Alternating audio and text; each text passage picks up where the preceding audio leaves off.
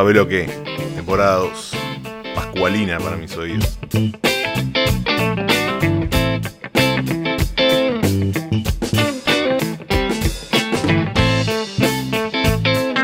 ¡Mira qué rica!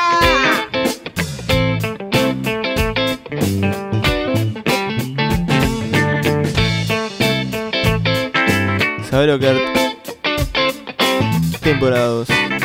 Pascualino para mis amigos.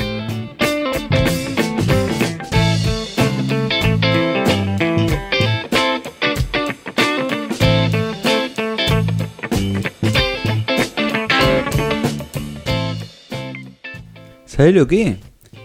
Los monos pelan las bananas al revés. Es increíble. ¿Viste el cabito ese que le queda a la banana Hmm. de donde la cortás? El Sí. puntico. Eh, yo la agarro con eso para arriba y la voy pelando, ¿no? Y los monos otro lado. la hacen al revés y le sale perfecto además. Y para mí me sorprende, deben saber algo que no sepamos nosotros, ¿no? ¿Pero vos probaste? Probé sí. ¿Y Y- salió? Resulta más difícil hacerlo, pero queda mucho mejor presentada la banana una vez pelada. Entera. O la podés comer así como la otra. Porque la otra la vas pelando de a poco. Claro, eso es el tema. Para mí hay que comerla con cáscara. No estaría mal. Hay que arrancar a comerla con cáscara. Se fuma la cáscara. ¿Se fuma? ¿Y pega? No, pero los- las tiritas esas que les va sacando de adentro, eh, me han contado que, que lo- Filamento topanal. los pones a secar Y. y eso tiene propiedades alucinógenas. Bueno. Eh, banana, banana now ten carozo más ten filamento cross. No, igual. este, Eso dicen. O sea, yo creo que si, si, si lo que te preocupa es la presentación de la banana una vez pelada, capaz que es mejor la técnica del mono que vos escribiste que quedaba muy bien presentada. Es que a mí Pero lo que después me, no me, nunca me- o sea, la verdad nunca me preocupé porque quede bien presentada la, La banana presentación de la banana es lo que te importa. No, a mí lo que me preocupa es que si los monos lo están pelando de esa forma, es que están viendo algo que que nosotros no estamos a, viendo. lo los monos, a los monos le importa a pila la presentación de la banana. o sea, si queda fea, ya ni- no, dicen, no, esta yo no la como. Mm, sí, por eso lo- hay muchos que laburan tipo en. o que agarran changa tipo en, en, en puesto de feria, presentando el puesto. Endereza banana. enderezador de banana. Tipo, van ahí, le ponen el, el puesto bien prolijito, la banana bien presentada. Pero Yo a mí la verdad que un nunca par me de esos. preocupó, nunca, nunca me preocupó cómo se veía la banana. Capaz que al mono le gusta más. El kiwi. Miti miti con cuchara o lo pelás. Depende de cómo esté. Si se puede comer con cuchara es porque está cremita y ahí sí va con Cremita. cuchara. Para Pero a veces que lo abrís y no medio y Yo conocí a gente, tenía un compañero de laburo que pelaba las uvas, ponele. Pelaba pero la te uva. volvés loco. Que claro, es un laburo. Ah, está loco. Es un laburo que está, está criminal. Ah, estaba totalmente loca esa persona. Pero le daba asco. La- Asco la cáscara A mí me de da uva. un poco más de asco la uva pelada. La uva pelada Y esto como de- es comer media, un ojo. es media clara. Es como comerse un ojo de persona. Es rarísimo. A mí me da asco la cantidad de trabajo que te debe llevar pelar una uva, boludo. Estás loco. Prefiero comerla así, masticar y Mm. chau. Ya estoy al punto de que dentro de poco, o sea, Ni ananá. ya las cascas, tipo la- las semillas de, de la fruta que sea, Van para ahí. chao, mastico y chao. Bien. No, y poner el durazno, La palta. Ah, no el carozo está bravo para masticar. por eso. Yo tenía un amigo que hacía licuado de durazno y lo mandaba para adentro con carozo y Licuado todo. de carozo. Chao. Quedaba bien, bien arenoso. Pero con, pelusa o sin pelusa. ¿Ustedes lo pelan raspaba. antes de comerlo? Con cáscara también.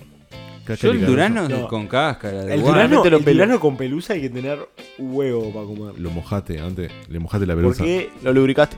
aparte, si te gusta. Con el- pelusa mojada, Si te gusta el cosa. durazno, bancate la pelusa. Por Mirá eso, está- pero si Yo lo comía con pelusa antes. queda un poquito sequito ahí por fuera, como una textura media rarita ahí. Al pelón te lo llevo.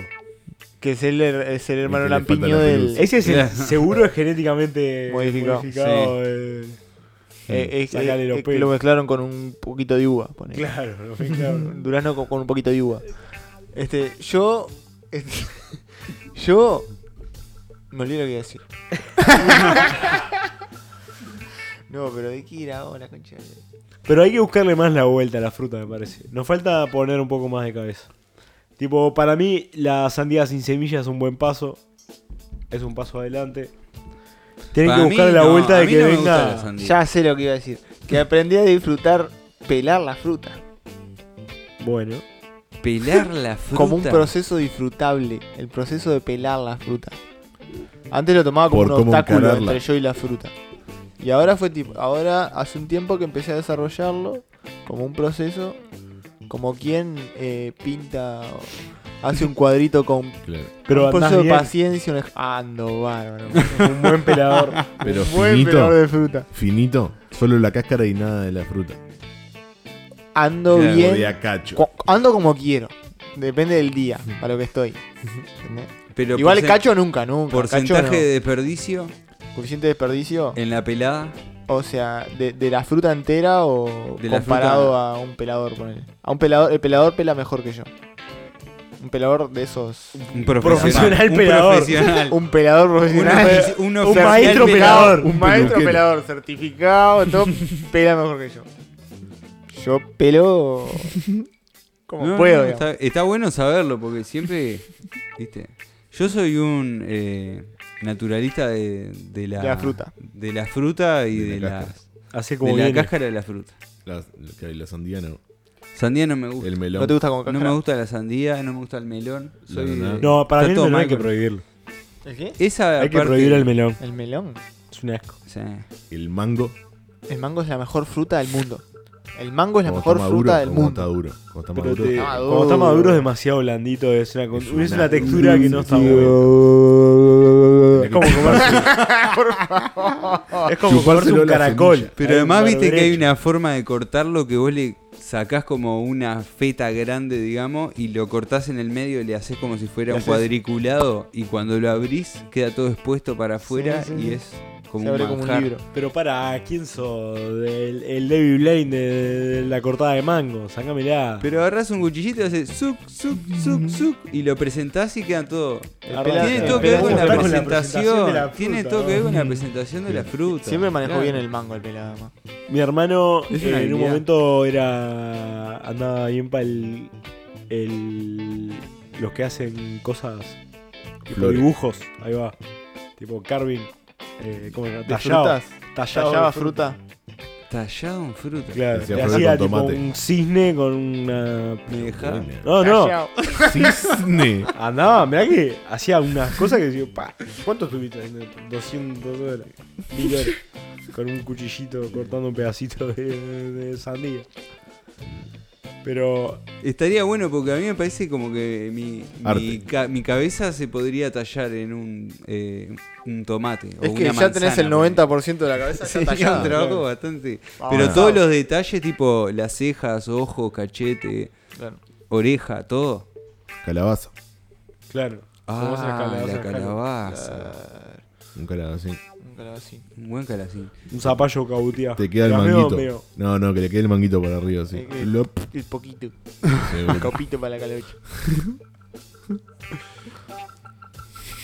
¿Qué otro tipo de fruta se pela?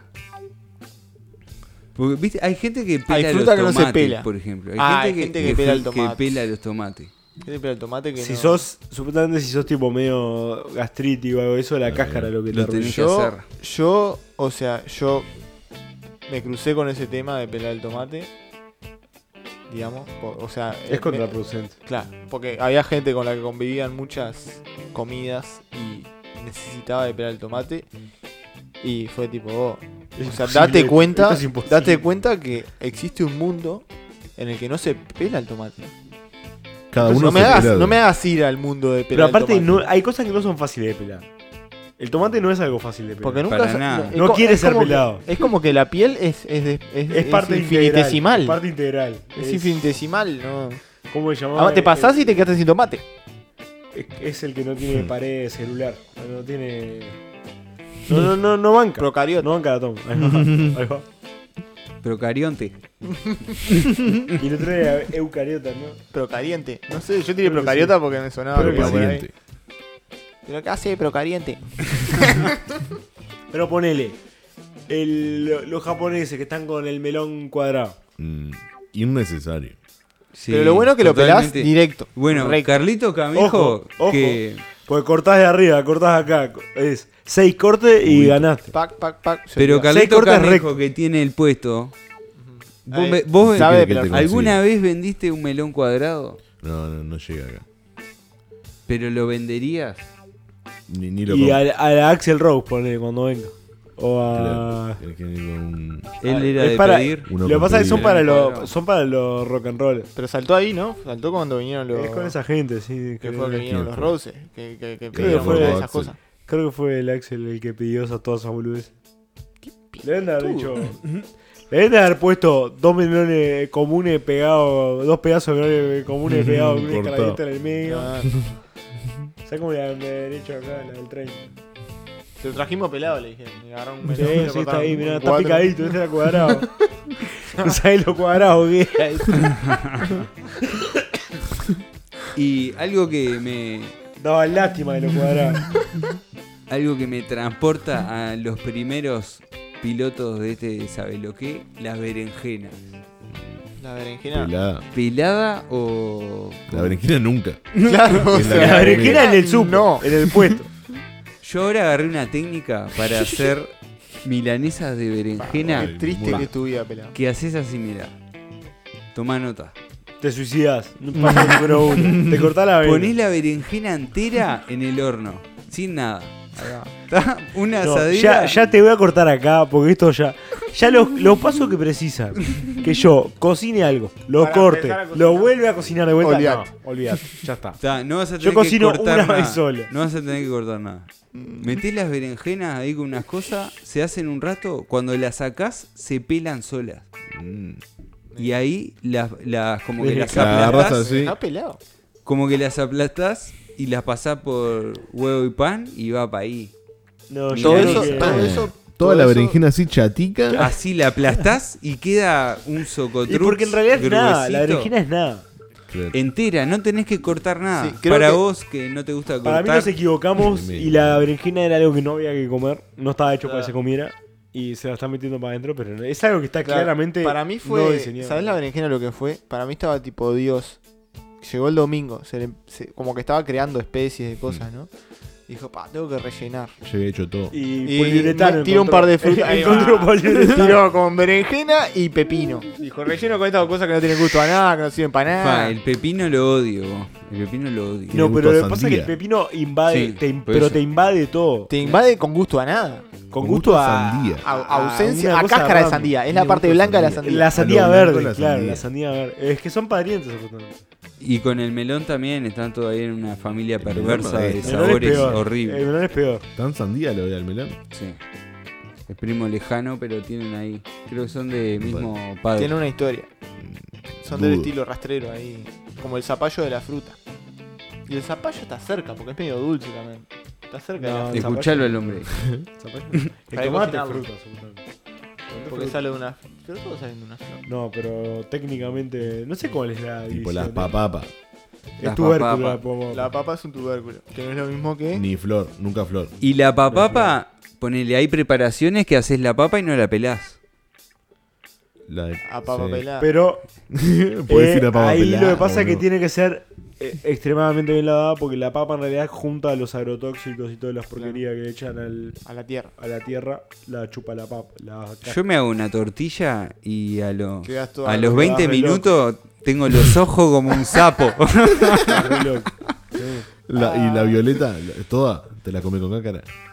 Y Para mí el papi, Claro. que es que no El da. papito. El pa- porque no da para pelar. No, anda a pelar matar. papi. Es como pelar uva. Y el tomate de cherry. Ay, pelado. No me gusta el pelado tomate es- cherry. Para mí lo que pasa es que. ¿Sabes lo que le falta al tomate cherry? Una forma de meterle sal adentro. mm, Que Cuando le inyecten sal. Que le inyecten sal adentro. Porque, enterito. claro. Cuando explote, que explote con sal. Ahí lo lograría. Y una inyectada, ¿sí? Claro, perra, pero que los Que los japoneses lo logren ahí. Yo no sé si no expuse mi teoría ya alguna vez aquí. Pero para mí, el tomate. Todos los tomates del mundo mundial tienen la misma cantidad de sabor. El tomate, cuanto el más grande, menos gusto. Claro. Está diluido Cuanto más chiquito tamaño es el tomate, más sabor tiene. O sea, es como que es, una propiedad extensiva. Pero el cherry cumple esa. es súper gustoso. el Bueno, es a que- mí no me gusta porque es demasiado gustoso. No, pero tiene otro gusto. Cuando yo fui es el gusto a... ex- extensivo del. Cuando yo fui a México ahí había unos, unos ajíes que eran, era literal así, tipo, había unos que eran mega chiquitos, pero tenían exactamente lo mismo que el que era enorme. que- Y eso los tocabas y te- se te caía el dedo. Lo más o menos. tocaba. Ya con, con tocarlo, Se ya te caía el dedo. te, te picaba la O boca. sea, estaba criminal. Lo tragabas y se No, te o caía sea el que con culo. eso, eh, que esos eran inmanejables, que no... ¿Sabes qué debe ser peor que Era silvestre porque no, no, no rendía ni ahí. No rendía ni ahí porque te picabas uno y te arruinaba todo. que- Te cagaba la vida. Te detonaba. ¿Sabes qué debe ser peor que pelar un tomate? Pelar un morrón. Mm. Pero lo pelás y no te quedas con nada. No hay forma. Y el ¿Sabes, tomate no, está en ¿sabes esa cómo es? Yo lo, he- lo he hecho porque. ¿Qué fue que hice? Algo que necesitaba licuarlo. Y si lo licuás queda tipo. Una macumba. si te- Me Requería Con una tomate gallina. pelado. Requería con- una gallina con por morrón oro. Con morrón pelado, una macumba. de No, lo, lo horneé antes. Lo cociné antes. Ahí Claro. Y se le sale sole. Le- Bueno, con el A lo tomate se hace eso también. Lo cociné y se le sale. Con A el lo tomate berenjena, eh, a lo berenjena. lo quemás al fuego y le sacas la piel. Pero Sí, también que- es por la misma en realidad en general. Creo que porque te cae pesado el- La piel la piel. tiene más Y la semilla. semilla. La semilla del morrón no va. Eso lo tenés que limpiar todo. El morrón Vos lo abrís al medio y lo limpiás seco. ¿Qué pasa si dejas la Solamente el semilla? copito. Eh, hubo gente que murió por comer semilla de morrón. Le creció un morrón adentro. Mm, Pa, ¿te acordás cuando te decían eso? A mi viejo me decía, con la sandía. no, con la mandarina. Ah, con la mandarina. Te Bien. crece una mandarina adentro.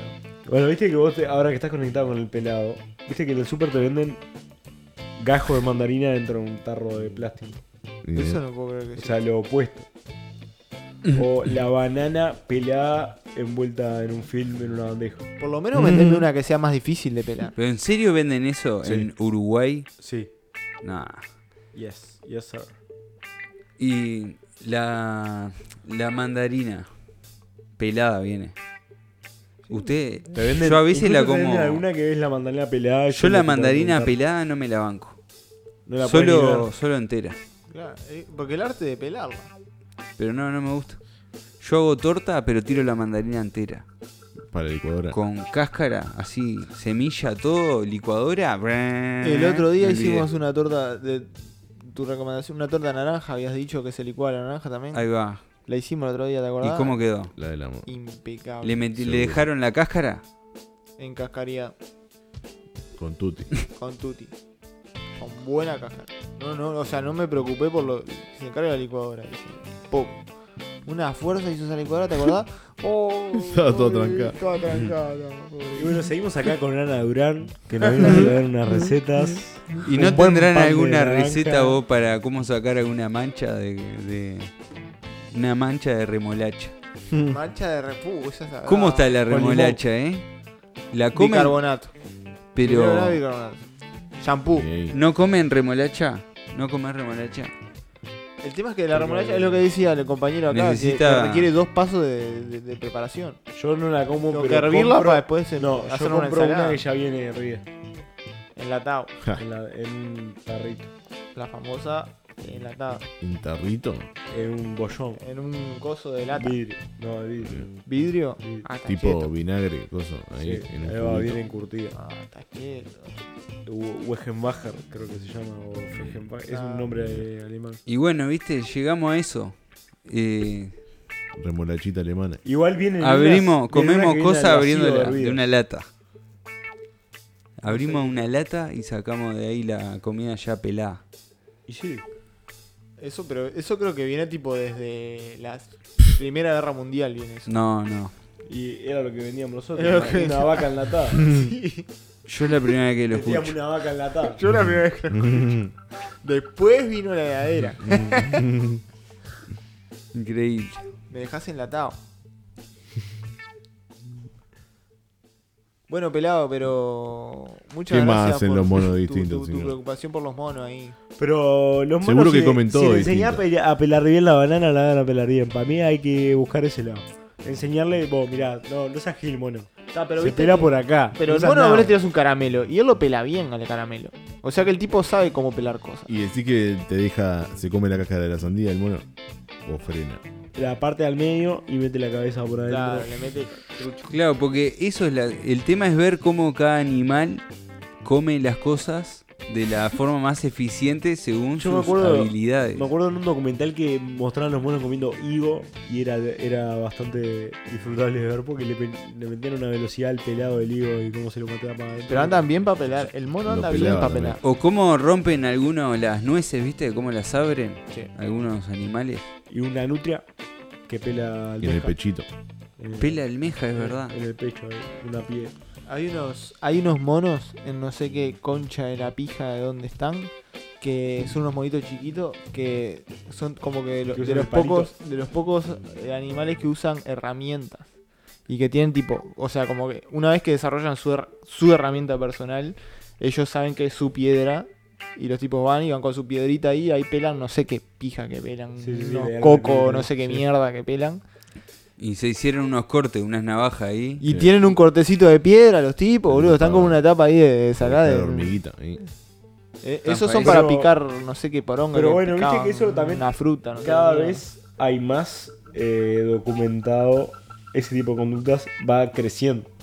O sea, como que se ve que vienen, Se avivan. se van avivando de a poco Ellos mismos. ellos. Tipo los orangutanes, no sé qué, hay algunos que usan ya palo. Cuando quieras ver, te Claro, baja a un halcón con un bat de béisbol en la trompa No, y te la dan una compu, dale una compu y nos ganaron. No, y yo- te lleva. Pero no, no te contratás un, un mono paseador de perro. Que- Eh, un mono contador me contrato. Sí. Un Yo mono una contador. vez vi un elefante que se daba mate. Bien. Pero buena, buen- porque tiene un buen caudal de agua caliente Claro. por la trompa. te echa como loco. todo lavado. Lavado. Todo lavado. Eso es la nariz, todo lleno de moco. Bueno, pero viste, el elefante también, con la trompa esa te pela, te hace lo que quiere. Pela cosas. Te hace lo que quiere. Pela bananas, Pela por ejemplo. Pela banana. Pela bananas. What the fuck? Cuando ves cuando empieza a mover ahí random. Yo me acuerdo cuando le- en el zoológico le dabas maní y pelaba los manices, digamos, me joda. Qué linda época de nuestra vida cuando podías ir y tirarle caramelo a los mo- caramelo. Yo le tiraba Con una caramelo- con, con plástico, Yo le Tipo tiraba un caramelo al chupa mono y yo vivía cerca del zoológico allá en Atlántida y le sabía que el mono le podías dar manija. Al mono si le decías que no, Ese que ibas y le decías mucho que no, se re chupaba. Pero se ponía como loco. Y a veces se calentaba y se entraba a pelear. Compartía, tenía una jaula grandota que en realidad tenía una reja en el medio y del otro lado estaba el tigre. Y el tigre cuando el mono hacía mucho ruido se calentaba el tigre, tipo le rompía la bola y se entraban a pelear a través de la reja el mono con el tigre. Entonces ahí es cuando lo lograbas. Cuando, cuando lograbas que el mono se pelee con el tigre a través de la reja era que eh, lo habías logrado. Como niño rompebolas. Vean que el tigre se paraba. Pa, se ah, pone se malo. paraba arriba de la reja y le gruñía. ¿Qué? Oh, estaba. Y el otro saltando ahí rompiendo los Y el huevos. otro. ¡eh! No se comía tigre, ninguno. boludo, ¿no? Ter- Terminó ahí en Atlántida el tipo, ¿no? Qué bajo. El Timur. Timur se llama. Hay El una- Timur. El monito Timur. hay- no, el El tigre. tigre Timur. El tigre. Hay una ¿Y vieja el que mono le cómo se llevaba, llama? le llevaba en los cumpleaños le llevaba una torta. Una vecina ahí. Lo mataba. Se, se murió de un bobazo de azúcar. Es que vivía a caramelo Zavala y todo. pelaba también, güey. El tigre te pelaba caramelo también. ¿Y el mono cómo se llamaba? No, no, no, No creo tenía. que era ignominado. Duraba menos. Yo me acuerdo que la gracia era esa y después ir a darle pan a las cabras. O sea, como bien estaba hinchada la cabra esa, todo comiendo pan. todo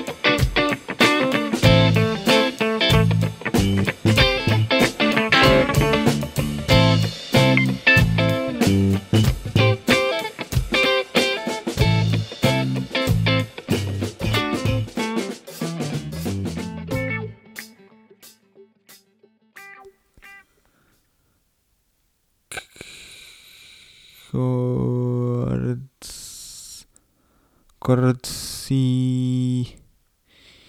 Corti.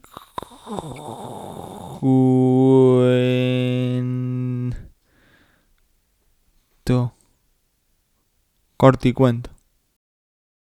El desconfiado. Me lo crucé en el receso cuando coincidimos en la máquina de café.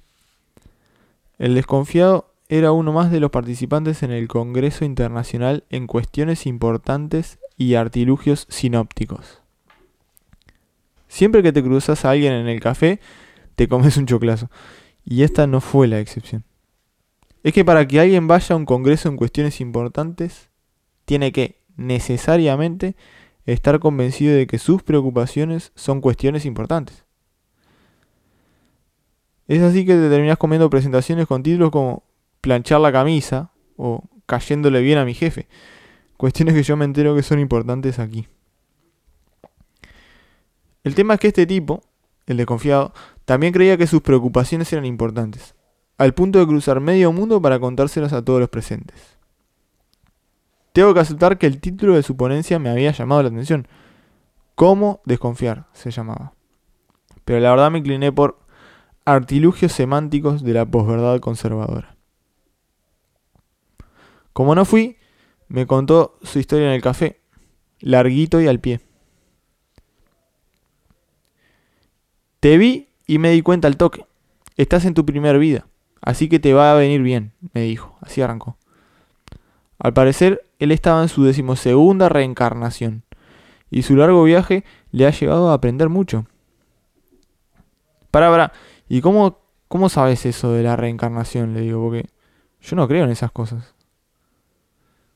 Pero muchacho, fácil, facilísimo.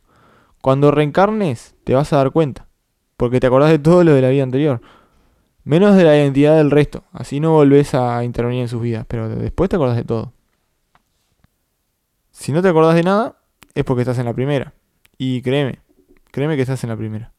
Según contó, en su primera vida fue humano y tuvo una vida miserable. Todo venía bien hasta que su mujer lo traicionó con un amigo que al mismo tiempo lo cagó con una guita que él le había prestado y se fugó al Caribe con su ya ex esposa, hijo, perro, caña de pescar, reel y hasta carnada. El tema es que le cagó la vida y de ahí en adelante se dedicó al alcohol y las drogas. Hasta que murió de deshidratación en la orilla del arroyo Sorichico, ahí al lado de- del sapo Ruperto.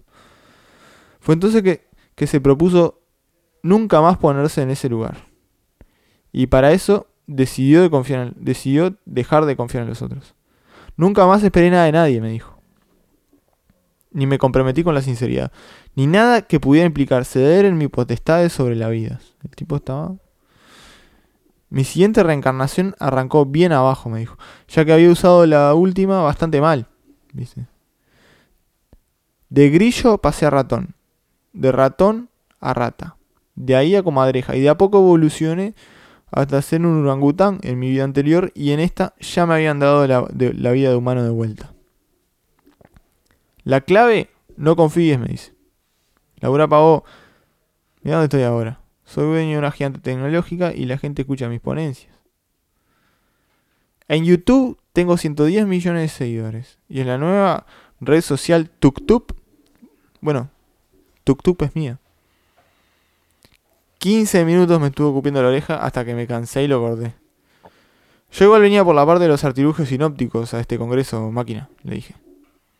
Y como quería volver a hablar, le dije, ¿y ahora que llegaste a ser humano exitoso? ¿Qué sigue? Y lo dejé pensando. Cuando se recuperó de su atracción, ya me había ido. Por suerte. La verdad ya me estaba empezando a preocupar de que se diera cuenta y me reclame el reel.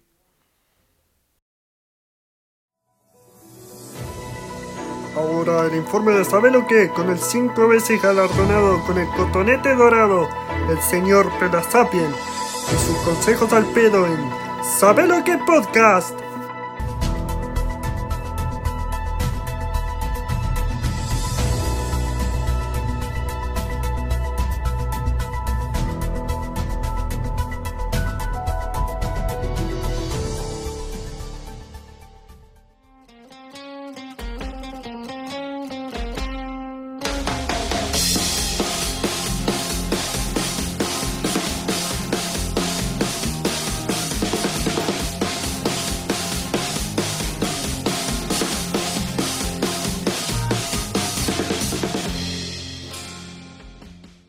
Vos, Gurice, como sabrán, bueno, me voy a tomar unas vacaciones porque estuve trabajando muchísimo para ustedes, sobre Tra- todo, ¿no? Trabajando.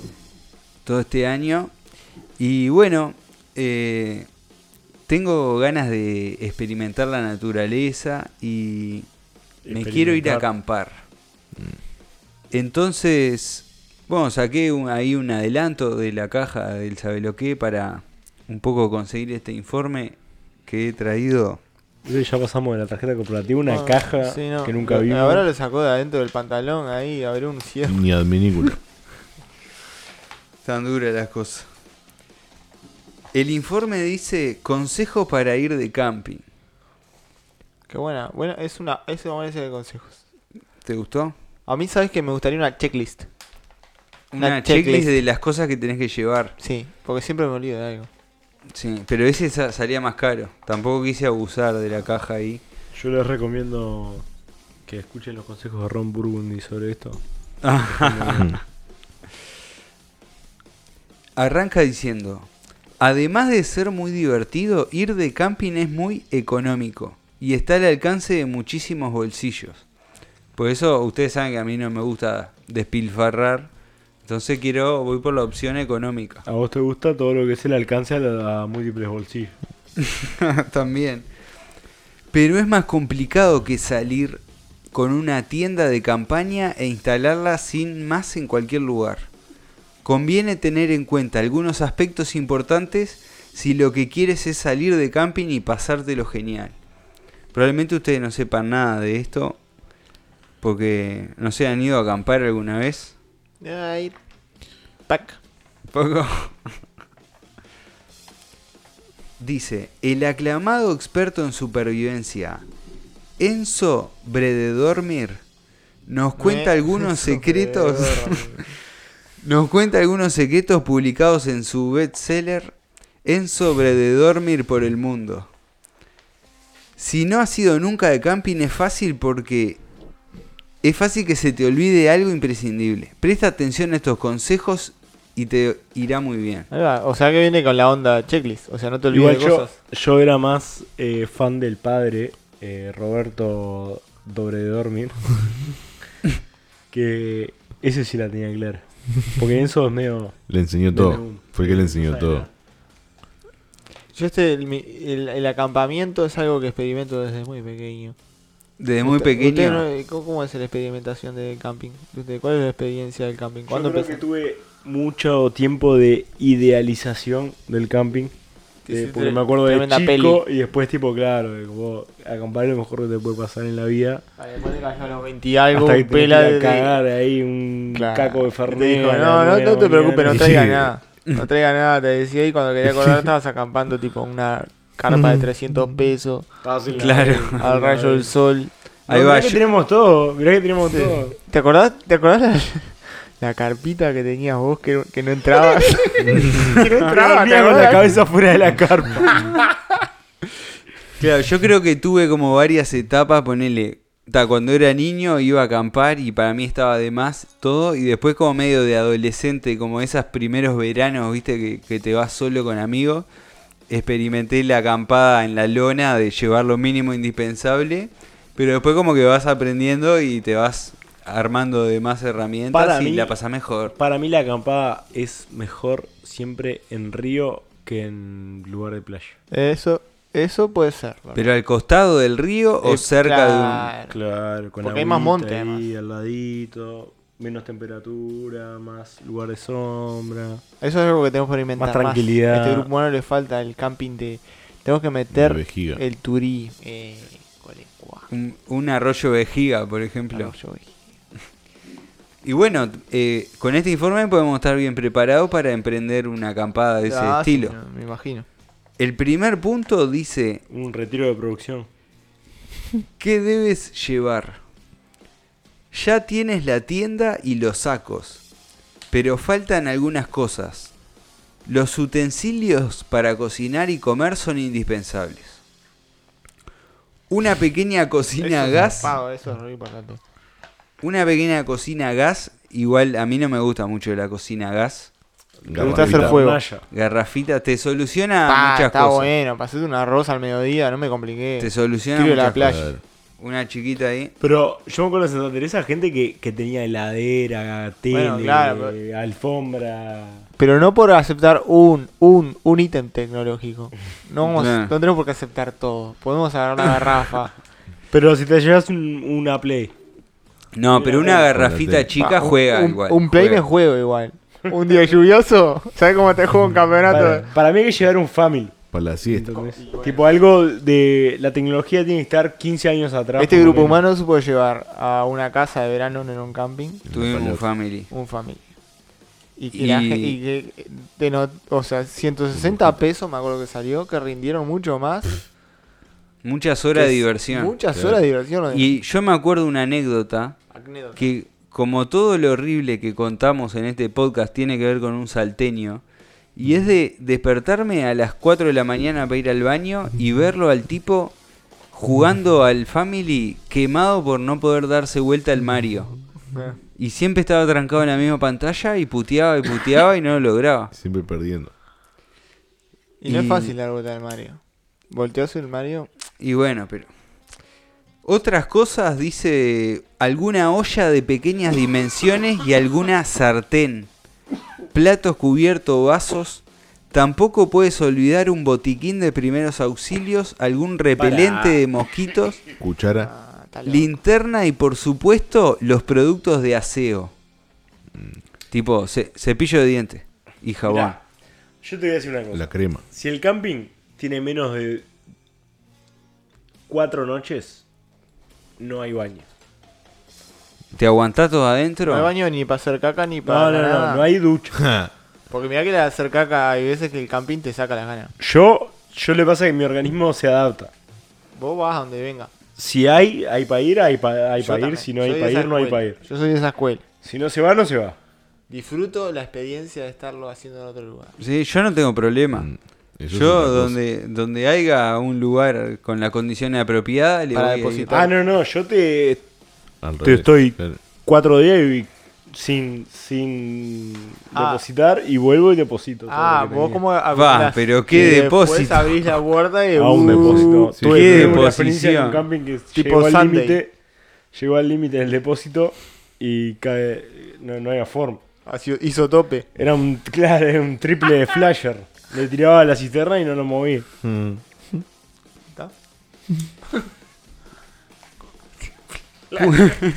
Triple me flasheado. Punto número 2. ¿Dónde acampar? ¿Mm? Lo más sencillo, si no estás acostumbrado a acampar, es buscar algún camping cerca del sitio que quieres visitar. Ajá. Estos lugares están muy preparados con todos los servicios básicos que puedes necesitar y sus precios suelen ser asequibles. A mí, si hay algo que me gustan son los precios asequibles. Asequibles. Es como Santa Teresa, que te cobran tipo 100 pesos, ahí pagamos menos, nadie te controla nada. Bien accesible. Accesible. Si estás pensando en realizar acampada libre, debes asegurarte de que está permitido en el lugar que has elegido. Para ello, haz las averiguaciones pertinentes y en caso de ser necesario, solicita la autorización correspondiente. Claro, esa creo que me gustaría a mí. No ir a un camping, ir tipo a la mitad de un campo random. Hay países enteros en los que eso se puede hacer. Creo que Suecia es uno de ellos, Noruega creo que también. Peleas una carpa y chau. Podés Que no acampar te donde pueden, quieras. No te pueden prohibir, o sea, nadie te puede decir no acampes propiedad. No, no hay propiedad que, o sea, el derecho a la propiedad Si te no, pongo no una implica carpa, no permitir acampar. Te pongo una carpa en el pasto, Chao. en el jardín, suerte en pila. Sí. A comerla. Entonces, eh, te- eso es lo que permite que vos, vos en sí vos podés transitar por los campos, todo, y acampar. O sea, que el senderismo y el- la, la interacción está presente en vos para un lugar que te gusta, pum, caminás, te metes para el cerro, pa, acampá, cosa. En esos países está representado eso. Pero claro, podés acampar en verano, negrito, porque en Sí, invierno te- sabes cómo te quedás. Mm. Pa, que. Te quedás te despertás y estás enterrado en nieve. No, olvídate. Una vez que has llegado al lugar perfecto, asegúrate de poner tu tienda de campaña en zonas altas y no cabes canales. ¿No qué? No cabes canales. Pero yo lo veía, antes mucha gente hacía eso, de hacer canaletas. ¿La canaleta? de la carpa. No. ¿Por qué no acabar? ¿Por qué no? Dice, busca un buen sitio a la sombra que esté nivelado y vigila que no haya hormigueros. No dice por qué no tenés que cavar canales. Me dio un mal informe. Antes de armar la tienda, además, conviene que te fijes bien si el terreno está limpio, sin piedras ni ramas. Para mí se pierde lo más importante de todos los consejos que es ah, de, de respecto a cuándo vas a ubicar tu carpa en algún lugar, que es fijarte a dónde sale el sol y poner la carpa de tal manera que el sol no te pegue. O sea, me encantaría que haya un lugar que cumpla todo eso, pero estoy llegando acá. Vengo, son 3 de enero. O Claro. sea, Teresa, entré de pedo. Muy tarde. Claro, nunca fui de las Ah, personas nunca que llega tuve lugares elegir. para elegir. Nunca tuve para elegir. Claro. Siempre estoy pichuleando. Ahí. Pero Porque si igual, no, ¿qué aunque pasa? haya poco tendría que haber lugar, premeditado. Y es algo que no me caracteriza en esta. aunque haya poco lugar, también está el tema de en qué dirección ubicás la, la carpa. La, donde está la entrada y eso. Respecto a los árboles y la sombra. Y Bueno, el pero- siguiente punto, Así como es disfrutable un camping y un buen lugar de camping, es no disfrutable un camping sobrepasado de gente y, Ah, Todo pegado. y arrebachado. Todo pegoteado. Gente. Sí. Es lo peor que te puede pasar. sí. Lo ideal es no escuchar a nadie. Lo, lo Claro. ideal es tratar tener una buena distancia, tener una buena distancia con el de al lado, cosa de poder hacer mi fuego tranquilo y que el otro haga su fuego y no molestarnos. Pero el siguiente punto dice orientación geográfica. Tened, tened en cuenta la orientación geográfica. Acampar orientado sur, norte, oeste y occidente es súper importante. Independientemente... Norte, oeste y occidente. Todo. o sea, me mezcló, me mezcló cosas. Cardinal con espacio. Claro. Atento. Acampar orientado, dos puntos. Sur, norte, oeste y occidente. Es Eso súper lo trabajiste importante. con Google, O sea, menos este, todo. Claro. Independientemente de la época del año y de lo que a ti te, pa- te apetezca. Por ejemplo, la ladera norte es mucho más fría que una ladera sur. Esa no sabía. La ladera norte. No, eso es en el hemisferio Pero en el norte. hemisferio ¿no? norte, ahí va. Claro, estás, estás equivocado. Me parece que eso solo Estás funciona allá equivocado, arriba. pelado. Una zona orientada al oeste va a tener la luz del atardecer. Pero en O el cambio... amanecer acá, claro. Pero en cambio no va a tener la luz de la mañana. Si eliges una zona orientada al este, tendrás la luz del amanecer, por lo que Ah, si eso quieres el oeste y el madrugar este mantiene. va a ser muy bueno, pero si quieres dormir hasta tarde no es una buena idea. Acá también amanece por el este o no? Mm. ¿Estamos de acuerdo? También amanece por el este y, eh, y creo que es la principal precaución que tenés que tomar. Que asegurarte que, que la sombra que proyecta el árbol que te acompaña en la mañana alcance una hora razonable. Yo creo que 9-10 de la mañana es razonable para un lugar de camping. Es que no puedes apuntar a más tampoco. Más de Hay, camp- hay lugares que son como un, un, un, Un refugio de sombra. Un refugio de sombra que está. Pero ahí ya tenés que haber llegado el 27 de, de noviembre. Un. Para mí hay que alquilar casa rodante. Es buena, la casa rodante es buena. Pero ahí ya venís con tele y play y todo. Estás del otro lado. Pero además viste que le, le Y sacás un metemos dos toldito días acá y nos vamos para allá y nos vamos. Antena de DirecTV. Claro. Vamos de pari estamos de atrás. cheto, Uno maneja y el resto va de pari. Mm, Vamos de cheto. Seguro. Le sacás un toldito en el costado y te armás todo un estar alrededor ahí que va como piña. Es buena la de una casita rodante. ¿Cómo queda? Otro punto, la clave es estar cómodo. Es divertido ir de camping y pasarte unos cuantos días en una tienda durmiendo en un saco de dormir. Pero debes tener en cuenta que si no vas bien preparado el cuerpo comenzará a quejarse pronto. Se, se te queja el cuerpo, El mono. inflable. Mínimo un inflable. Colchón inflable, sí, sí. Igual tiene un Sí. límite el camping. Nah, con colchón Más de inflable una te das semana, bien, una semana y media, poner como máximo. Sí, ya lo dos semanas creo disfrutás. que no te tiro. No lo disfrutás Ya- tanto. Digo, está, me quiero ir a bañar de verdad. me Pero quiero ir, si tipo, tenés colchón inflable, hace una El colchón tonelada de inflable te cambia la diferencia. Yo creo que el colchón inflable es así. Creo que hasta antes de la carpa. Sí, Prefiero dormir abajo de un árbol con colchón inflable que en una carpa sin colchón inflable. Acá dice, si vas a ir muchos días de camping, lo mejor es que lleves almohadas y colchones hinchables. No ocupan mucho lugar y son infinitamente más cómodos que los sacos de dormir. Que quede bien hinchadito. Con ellos descansarás sin problemas. Igual es un problema el colchón hinchable. Siempre se deshincha. Siempre se anda deshinchando. Siempre Es que- hay momentos de sí, sí. Siempre pierde por algún lado. Siempre hay un problema con Nunca el dura. Hay que ir hinchándolo a medida que pasa el tiempo. Pero en la noche no. La gracia es que comience Que la dure una noche. noche, claro. Claro. Si que logra terminar una noche, ya está. Pero a mí me ha pasado de acostarme con el colchón al mango y despertarme hundido así. Está, pero eso es que ya está. Cumplió su ciclo. Ahí está pinchado. Está pinchado. Ya no hincha más. Claro. Está deshinchado. se deshincha. Y llevar unas sillas y una mesa plegable en las que puedas sentarte a descansar y a comer también es importante. Ahí ya tenés que estar cheto despacio. Mesa. Y ahí necesitas para transportar, pero si no, llevar alguna herra- herramienta como para hacer una mesa con lo que encuentres en la vuelta. Llevamos- ¿no? Una mesa de bolsillo. No, no, no. Llevamos sierra de banco, tiramos un pino y empezamos a hacer tabla. Chao. Encofrado. Y chao. Y ahí te hacemos- hacer un Ahí va, deck. encofrado, Compramos una baldosa de porla. encofrado y le hacemos de hormigón, seguro. Cuando seca nos vamos.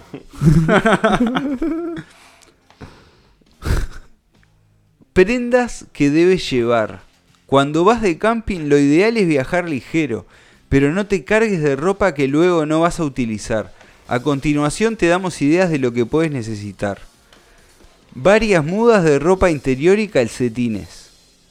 Zapatillas, sandalias y Los si- calcetines siempre me olvido de los calcetines. Te olvidas. Poco calcetín. Siempre cuando quiero acordar no Pero tengo es tan calcetines. necesario, porque acá vamos en verano y no es tan Eh, necesario. siempre termino sin calcetines. Eh, dos o tres pantalones y camiseta. Algo de abrigo incluso en verano porque en zonas montañosas las noches son frescas. Yo quiero igual, eh, no es una zona montañosa, pero en Santa Teresa, por si alguien se olvida de llevar chancletas, venden unas Evacol. en. Evacol. ¿Te En acordás de ese supermercado de? Santa Teresa, y no saben lo que son, son las 100p. mejores chancletas del mundo. Plástico de calidad. La dejaste, creo que las tiraste, o sea, la dejaste, te bajaste, Me te, ba- fui. te llevaste tu bolso, tu Y la carpa y chancleta dejaste no. las Evacol. Pero después aparecieron en algún lugar. Evacol. Tenía nombre a como que a un A un desecho. De- a un pegamento. a, pegamento, a mí me había dado como que a medicamento de viejo. Laxante. Claro, para ir al Ah. baño. Evacol. Evacol. Evacol. Y gorra y gafas de sol son las otras cosas que... Bandana. Una bandana, ¿cómo Culo de queda? bandana. ¿Cómo queda? Bueno, es que para. Hay Creo gente que hay gente que la gorra es un ítem de primera necesidad poner en verano. Sí. Si no, después, ¿sabes qué? Te morí. Te queda la pelada toda roja. La podés pelear con protector. Y ahí le vas untando ahí. Le mandás una buena Sí, pues ¿sabes cómo lleva eso? Chupa como. Chupa. Oh, absorbe. y otra cosa, ¿qué se hace con la basura? Porque si vas a ir de camping, no es tan ser muy cuidadoso con la Se basura quema. y no tirar los residuos en cualquier sitio. Lleva siempre contigo bolsas que puedas utilizar en cualquier momento. Quemamos Todo todo. para el fuego. Lata, Todo al fuego. botella. Lo que venga. Y bueno, el siguiente punto es encender fuego. Que es la, la parte más linda de camping, es hacer fuego. Lo único por lo que. Eh, es que tendría que ser un derecho humano, ya lo hemos hablado. Ya lo hablamos. Dice, es muy importante que averigües si está permitido hacerlo.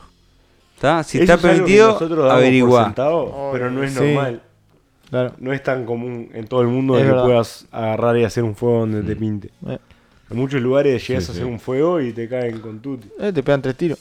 De guan, en la calor. Por ejemplo. Así que hay que averiguar.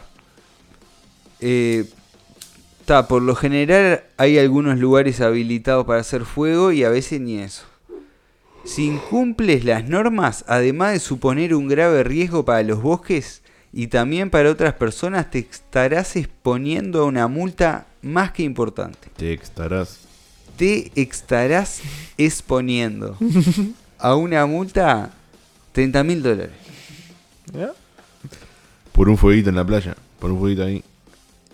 Por un fueguito. En cualquier caso, aunque lo hagas en un lugar permitido, nunca pierdas de vista el fuego, no arrojes basura a él, ni te Dale, vayas del te lugar cagué. sin haberte asegurado que está perfectamente apagado.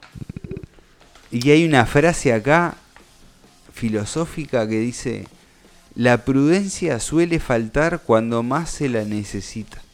Ciro. No sé si es el, de los piojos. Claro, el de los piojos. El de los piojos será, no sé. Y ¿Cómo La prudencia- sin control no sirve de nada. Claro, Ciro. Pirelli. Ciro Pirelli. Es ese. Es el mismo. Ciro Pirelli. El dueño de Pirelli. Sí. Ahí va. Ciro. Está medio Pirelli. Ciro igual. y los Pirelli. Era la banda, ¿no? Y te puedes dormir al lado del fuego. ¿Está bien dormir? Y yo creo que sí porque... Si se pica te das cuenta. donde se- ahí va, Carlito Camejo es una persona que se queda dormido al lado del fuego. todo el tiempo. Gran habilidad para dormir No, sentado. no precisa tenés. que haya fuego, claro. Pero lo que tenés es una gran habilidad para dormir sentado. Que no es fácil, boludo. Mirá que dormir sentado. no Lo que es- pasa es que con un fueguito ahí también te va llevando a Pero eso. es un fueguito Claro, o es un pero- capítulo de How I Met Your Mother o es lo que venga. Lo que venga. Lo que, se- lo que lo encuentre con sueño sentado. Básicamente, Chao. dormir. Sentado. Otro punto, Eso porque es puto. ¿cómo alimentarte? ¿Por qué? Si vas de camping, no te quedará más remedio que cambiar un poco tus hábitos alimenticios. Ah, no jodas. Arroz Puedes con atún. optar por llevar comidas preparadas que no necesiten conservarse en frío y que solo haya que calentar. No te, Pascualina. no te olvides de llevar alguna barrita energética Mm, si te gusta caminar y tienes pensado recorrer los alrededores. Frutito seco. Alguna barrita. Una barrita de Pascualina. Ah, como queda una barrita para Pero una buena pascualina está bueno para hacer antes Pero de le irte podés y te poner- la Claro. llevas ahí Le pones maní y almendra. Y ya lo usas de barrita también. y miel. Y miel. Con una, viste que con En miel vez de masa, en los cosos le haces tipo una cáscara de miel. Ah, crocante. y, claro. De barrita de De cereal. barrita de cereal. Todo lo que es masa es barrita de cereal. Y en ¿Y el la medio, pascualina dónde todo, en el medio todo. Pascualina. Todo para el relleno de Acelga pascualina. y huevo. Con huevo. ¿Cómo queda? ¿Cómo crocante. queda? Con merengue y o chispita de chocolate. Van las chispitas de chocolate. De durazno. No sé si es un snack, si es una merienda, si es un almuerzo. Es todo. Es todo. Lo comés cuatro veces por día. Es pascualina. es un boom de, de energía. Para mí hay que conseguir tipo la, la de los astronautas. El tubito que te encajás y tiene todo Tipo lo que precisás. pasta de dientes. Eh, claro, tipo un polvito. Y ni te mueves. Tipo polvito. Una barra de proteína y vitamina y Claro, cosas de que lo te- necesario. Hay que para el cambiar, día. Hay que cambiar los hábitos alimentarios. Ponele, Yo si ahora volviera a Santa Teresa sé que tendría que vivir una semana de papas fritas porque encontramos un lugar que venden papas fritas. Papa frita y cerveza. chela barata, ¿te acordás? Decir, Ay, qué bien. eso. Creo que Frente ahora a si la volviera- playa, boludo. Si volviera a vivir No haría otra papa cosa. frita. No haría otra cosa. Papa frita y chela, barata enfrente de la playa. Chao. Llevar unos buenos antiácidos antes de- para estar preparado para todo Claro, eso. Algo que te complete los demás nutrientes que puedas precisar. Banana. Unas bananitas. Pelada al revés. Último punto, cuidado con los animales. Ya sean animales pequeños como mosquitos y hormigas o animales grandes como osos, lobos, tiranosaurios o leones, ten un poco de información de la zona en la que te encuentras. No, a mí me pasó, una vez estaba acampando en la Arequita y estaba ahí y cuando quise acordar, un león. Ahí va. Un león de doble león. melena nomás. Doble melena. Pa. Arriba y abajo, Eso que fue la peluquería. Doble melena tenía. Estaba intratable. a mí... Y yo no sabía que había ahí. Y había el león de Y hay que averiguar, en Santa Teresa pasa de que de noche hay un par de alces Ciervos. De dando delfines. vueltas. Ciervos. ¿Cómo se llama? Alce, aguanta. ¿Cómo se Ciervos. llaman esos? Ciervos. Ciervos. Ciervo ahí que te revisan las cosas además. ¿Y los dedofinos son animales? No. ¿No? Porque esos andan mucho en los campings. ¿No son animales? Y si vas a acampar en algunos lugares, por ejemplo, En la estancia de la Aurora, Claro. aparecen. ¿Irías? Yo reiría. Sí. ¿Irías? Decí, pa- para mí es de creer el ver el dedo fino. Y vamos a verlo. O sea, el dedo fino lo ves si crees que el dedo fino, si vas a ver dedo fino. Yo iría, yo iría, creo, yo creo que iría. la- El A tener un encuentro creo que te creo que te detonan el oído. que venga a fumar una. Te- te- el ese es el tema. Que vamos a ir a la estancia de la Aurora y. No de la cara, no podemos ir de la claro, cara. Vamos a terminar no sabiendo si lo que vimos es real. Yo conozco gente que dice que hay un ovni. Que vio un ovni. Está bueno, yo no tengo duda que podemos ir a un camping y salir convencido Y- que vimos un ovni. claro. Lo que digo, no, que capaz que no es verdad. Para mí, si te Pero ¿en qué parás te en la, en la estancia de la Aurora, en algún lugar medio alto, con un buen. ¿No? Binocular. Y prendés, le No, das ahí no. una buena pitada y lo mostrás así para arriba, algún dedo Vi- fino viene- baja seguro. Viene a pedirte una seca. Sí, seguro pasa alguno enseguida por ahí. Eh, amistad. Con una toalla. Eh, amigo. Y ta, dice que ten cuidado Pero pará, ten cuidado Porque- que si viene un león, ¿qué hago? Tengo la carpa. Y pero ta- ya hablamos de los consejos para sobrevivir a los, a los ataques de leones. Si, no te llegas a encontrar con un león, eh, entra a buscar en el podcast ahí, buscate uno de Sí. los capítulos y acordate lo que Puedes ponerle. Hay lugares que el oso te Mm. cae seguido. De tenés que llevar el spray. Tenés que llevar el spray o la bocina. Viste que hay uno que es tipo hace un Ruido. Mirá. y sale corriendo. Es que es el cornetazo con. Un cornetazo. El Le cornetado. ataca un cornetazo. El nato con corneto. Lo ubicás ese que es Otro como un spray de corneto. Un spray de ruido. Mm. Siempre es una solución ante cualquier problema, un buen cornetazo. Un buen cornetazo debe rendir. Mismo para León. ¿Y no está en la Un lista ahí la bucela? No está la bucela. La parrilla. Me faltó la parry, me faltó la. La olla me la pusiste. eh, Fuego. Cepillo de dientes lo pusiste. Ya me lo pusiste. La tablita para picar. Un toldito. no tablita. tablita para picar. Eh, solar. dijimos. Protector solar. Protector solar es importante, pero si vas a un lugar que tenga un free shop cerca, pues No, y el toldo, ahí. el toldo es vital. también. El toldo, Toldo es vitalísimo. toldo Alto es- toldo. Ah, Francesco, Mil por toldos, favor, todos los que haya. Francesco, No te olvides del toldo. Si te vas para ¿Te allá. va la ciudad? No te olvides del toldo si te vas para la ciudad. Estos son solo algunos consejos básicos que te ayudarán a disfrutar unos días de camping maravillosos. Pero sobre todo, haz uso del sentido común y sé muy responsable. Como siempre solemos hacer. sí.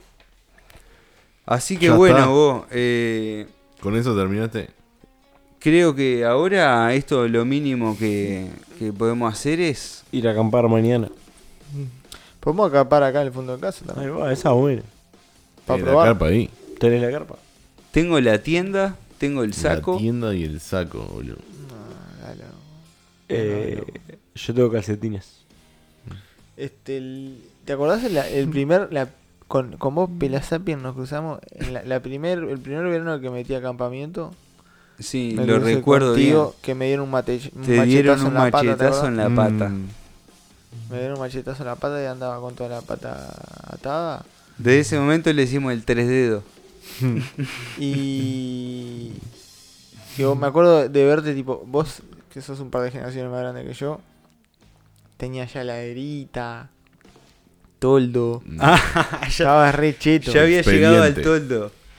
La el tipo tenía, tenía la, la vida fresca. Nosotros enterrábamos el vino. Es verdad, le estuvo el Relicito, enterraba el vino en el. En la arena. en- y después no lo encontraba. Pero está. Dice que hay, si vas ahora y escarbás, hay vino todavía enterrado. Sí, es que dicen que tipo en un par de cientos de años se vuelve diamante eso. Eh, eh, claro. Y va a haber- Rosado. va a haber- estoy seguro que va a haber buscadores de, De diamante rosado dulce. de diamante. Yo me acuerdo en esos camping cuando éramos unos jóvenes que eh, en un lugar que probablemente mucha gente conozca, en Piriápolis de vinos caseros. La verdad que Y un ahí, veterano, dos veteranos. que, que fuimos a comprar con estuvo Israelicito vino de vino de ananá y vino de frutilla y era un, lu- un lugar muy chiquito, ¿no? Todo cerrado así con todas las cosas y el estuvo Israelicito se raja un pedo de esos tipo los sordos, viste, que lo tienen ahí un rato. Y ta- estábamos haciendo todo el pago de las cosas y todo, y en uno entró a levantar ese olor y era imposible de disimular. No sé de qué estás hablando. Pero qué rico el vino. Ah, Creo que es lo único positivo que existe en Piriápolis. Todo lo demás lo qué podrían balneario cancelar. aburrido, Piriápolis, Lo ¿no? podrían cerrar todo lo demás. Qué balneario de Te aburrido. deprime, vos. es como que te pisarlo te deprime. A mí me pone mal. La vinería y la heladería son las dos cosas. No, más- la heladería está medio- Y ni te digo la vineladería. Ah, Mm, Un helado que te, viste, te emborrache. ¿Cómo? ¿Y, y, el, ¿Y los cerritos? ¿Cuántos son cerritos Un San helado. Antonio, Uno. uno. Un helado que te pegue y te deje de, De la todo cabancha. seco ahí. Un helado- Que tenga un 15% de alcohol. ¿Cómo queda? Un helado de dulce de El zambachón, el viejo zambachón. Un zambachón cargadito. zambochón que Pero tiene uno. cargado, claro, zambachón. dame en serio. O sea, en vez de tomarme un trago, me tomo un helado. Para mí, si, si compramos el polvito del helado con Aprole ese de Y polvito lo hacemos. y le ponemos, Ponemos una barra le ponemos tres cuartos de vodka. Barra de helados en los boliches. Lo que pasa es que no se congela. Que capaz que. Ah, es tema. Tenemos que conseguir nitrógeno líquido. Y la jetaza como te queda. Caja una chupeteada y se te cae el labio. A menos 110 grados.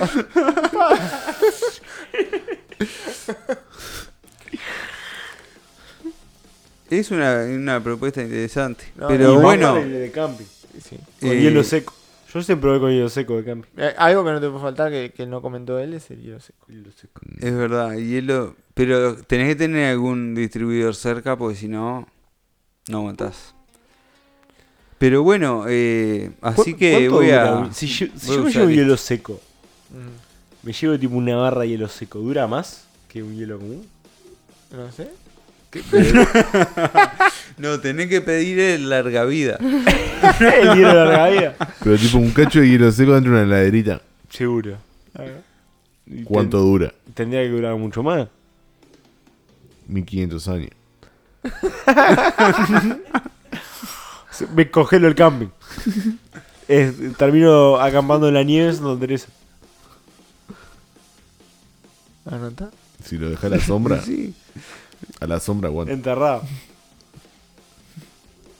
¿me dejas? Pero Pelado. yo creo que Pelado. estamos subaprovechando. Este es un lindo país para acampar. Eh, Hay muchos lugares. Vas a acampar para el campo, ¿querés? Claro. Para- el interior tiene muchísimos lugares que casi que no Tengo tenés que que empezar a pagar, hacer Y eso. muchos no tenés que pagar. Y tiene muchos lindos lugares para ir a acampar. En- ahí en Villa Serrana hay camping. Ponle, ¿te acordás el- cuando estábamos yendo a Argentina y no. paramos en el, en el Andresito? ¿Andresito es? no sé. Ahí cruzando el río Negro. No tengo No, ni idea. el río Negro. Y ahí es tipo. Tremendo lugar que no tenés que pagar nada y estás ahí, tremendo río, coso. Sí, hay buenos lugares ahí. O sea- o camping medio barato para ir a recorrer y conocer. Está el propio. Por eso, bueno, eh, capaz que, no sé, en unos meses eh, vuelvo. Eh, Ah, claro, porque otro día de licencia. Me voy de vacaciones, me voy a acampar. Ojo que no te pase como una, uno yo que tengo armada en un camping. Conocimos en un camping que fue por 15 días y hacía 5 años. Oh, ¿te acordás de ese maquinaria? Todo lleno de todo. Todo Tenía tremendo tolderío. tolderío. Y fuimos, le fuimos a preguntar a ver Ah. si había que pagar y dijo, no, no, yo vine por 15 días y hace 5 años que estoy acá. ¿Te acordás que tipo todas las tardes se agarraba y ponía tipo unas canciones de Cacho Castaña al mango? ponele? Sandro. Sandro. eh. Tiene una historia medio de despecho ahí, con la de la mujer lo loco. no estaba todo loco. Buena gente. No, no, precioso. Eso, eso es lo lindo del camping, conservar el Yo- personaje del camping. Si te digo la verdad, lo admiro, así loco. Casi 5 años que está ahí, Claro, ganó. ganó. Está ahí con el perro mirando eh, todos los días ir a mirar el río. No hace, no hace nada, escuchando ¿Qué la hace? radio. Y a Sandro atomizando ahí. tira. ¿Qué tira? Tira unas cosas. Tira para arriba, creo. Tira.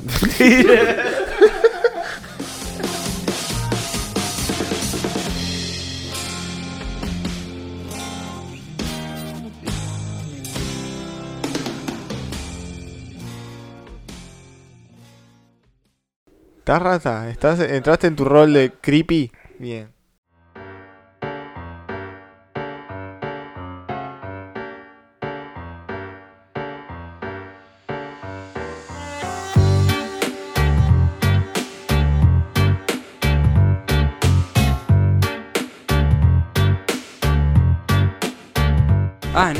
Abrir una ahí. pa, Dejate que. Dejate que.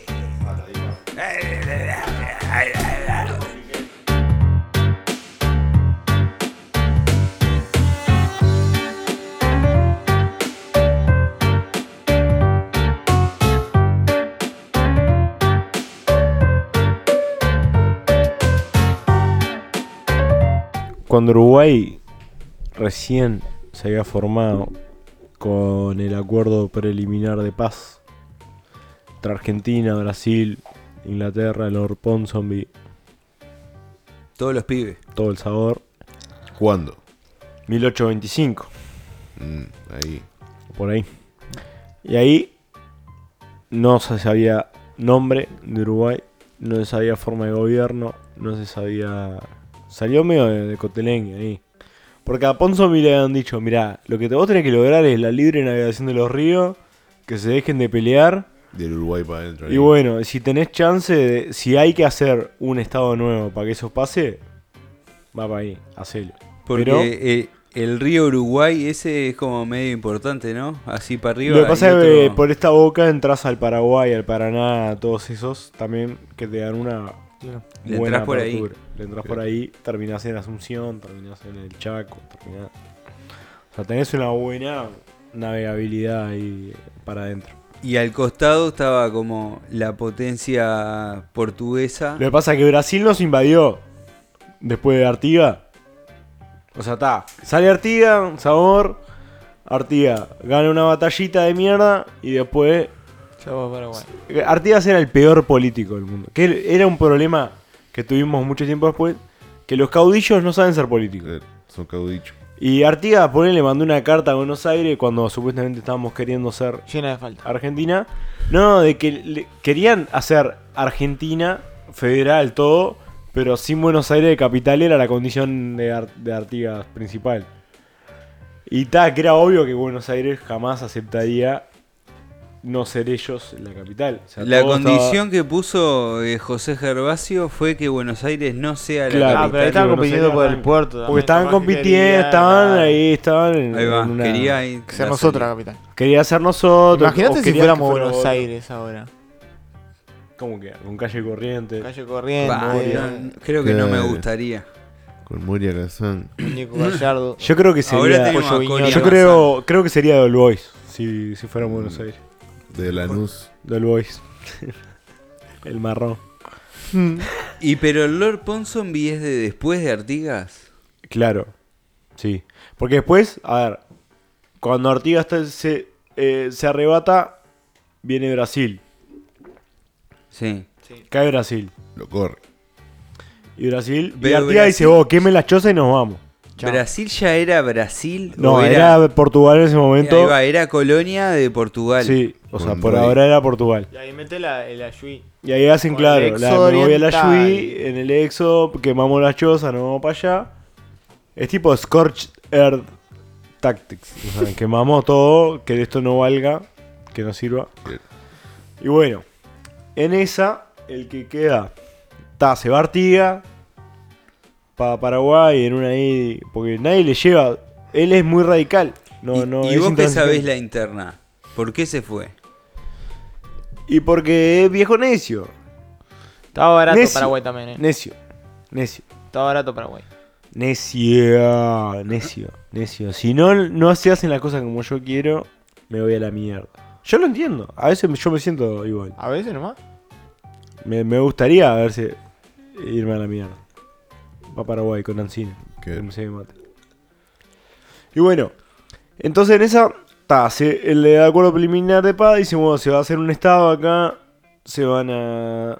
Porque ta, después vienen los 33 y, y sacan a los brasileros.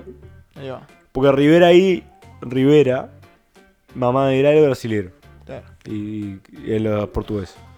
Y queda con la cisplatina, Rivera era el- uno de los principales. Claro. ¿Por qué? Era el que manejaba la campaña, tenía conocimiento, ahí no sé qué. Y a ver, si, si uno se pone en su lugar también, lo mejor para los suyos era... eh, a ver, lo mejor pagó... eh, Para él. Era Para que él tenía que poder. Claro, pero ta- cuando vos tenés poder, podés meter a los tuyos, en general, en esos, en esos momentos más que nada. Y ta. Eh, quedan en hacer una constitución, en hacer un, un país X. Ta, Le ponen República Oriental del Uruguay, nombre raro, extraño, admítanlo. Que Es geográfico. raro. Decir dónde está el país Claro. en el nombre del país es raro. En la dirección según algo. Claro, somos lo del costado del río acá. Es raro.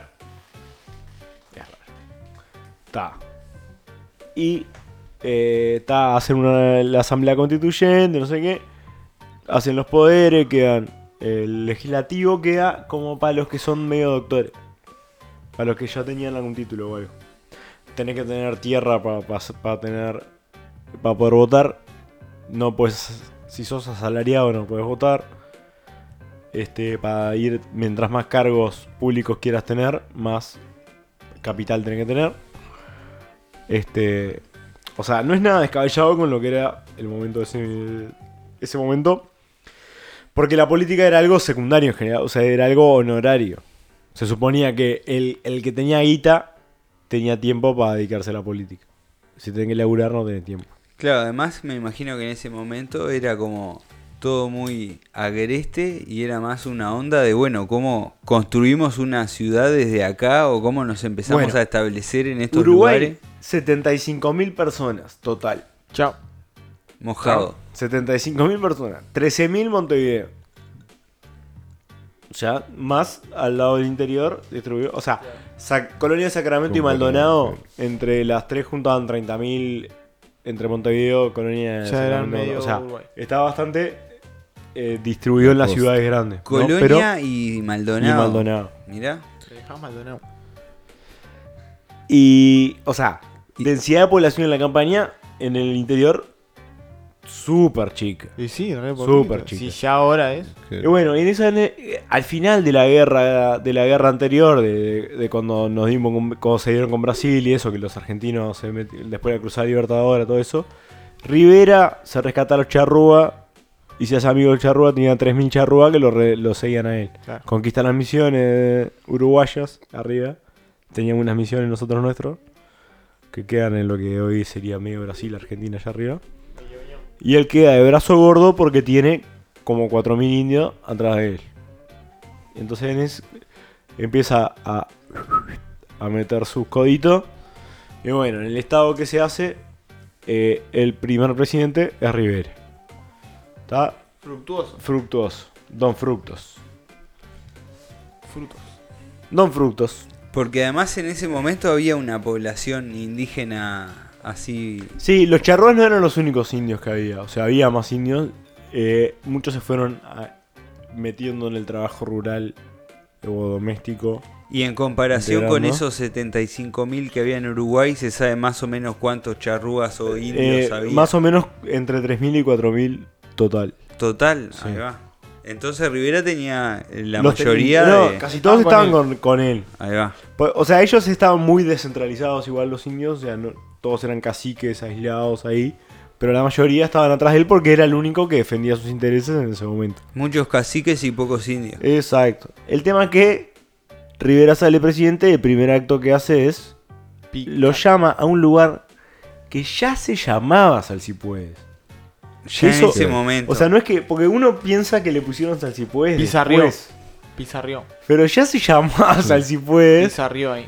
Hicieron una fiesta, no sé qué, ¡pim! A comerla a todos los indios. O sea, había un, un par de caciques que no desconfiaron de Rivera. Pero que los invitó como a una celebración. Los invitó a, no, a un reparto de tierras. Le dijo. Porque en ese momento estaban en esa, de. Ta, negociando. O sea, Claro. Lo que había antes era del rey, todo. Y te, tenía, había gracias del rey y no sé qué. Pero después la gente que peleó en la revolución empezó a pedir sus, sus tierras. Y los charrúas fueron parte de gente que peleó en la revolución, peleó contra los españoles, peleó. Y decía, oh, yo peleé porque me dijeron que Que- iba a tener la AMI. Y lo, todo lo demás dije, oh, Qué con los indios no se puede. Son un Lo peor es que se atraso. lo quedaron los oligarcas toda la tierra que no le dieron. Bueno, son un atraso, no sé qué, y ta. Se, eh, Y Rivera los citó a ese lugar y los, citó a ese emboscó. lugar, los emboscó, los mató a todos. En un momento parece que estaban re en pedo, eh, hasta Rivera estaba en pedo y a, a, a 4 o 5 los protegió a, a- al que fue, a los que fueron vendidos después al circo de. Francia, al Baimaca. Perú, Y no me acuerdo cómo se llamaban los otros. Eh, ta, después manda, eh, en la famosa historia que manda, hay uno, el Bernabé va a buscar a uno de los caciques que Bernabé, Bernabé. Bernabé Rivera Y lo y pica lo para pican pa' queso. Lo pican ¿Al hijo de. Rivera? No, ¿Del era sobrino, ¿no? era sobrino. Mm. Lo pican Bernabé, Bernabé. pa' buena. Porque además Bernabé, Bernabé era como que el, el, el que estaba encomendado de él en la campaña. Claro. Entonces era como que tenía más contacto con los... Fue el- el- como que, que la tradición fue más explícita. Fue Porque- ese tipo, digamos. Sí, igual la traición de Rivera es bastante explícita también porque, o sea, Rivera era el, era el aliado de ellos. Ellos Claro, habían peleado con él. O sea, el otro era el que estaba ahí. pero los conocía igual, o sea, no era que. O sea, supuestamente el Baimaca Perú le dice en un momento: miró los frutos matando amigos, no Sí, sé sí, sí. qué.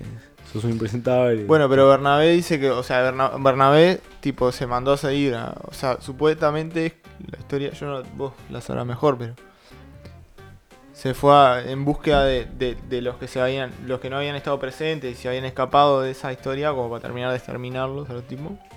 Claro. Y en un, y, y en un momento como que lo emboscó, CP era el cacique que lo emboscó. lo emboscaron unos, ca- unos caciques que tipo se dieron cuenta que esta, pic, o sea, era guerra, eh, puc, le hicieron una guerrilla y puc, lo agarraron y lo, lo despellejaron vivo, negro, supuestamente.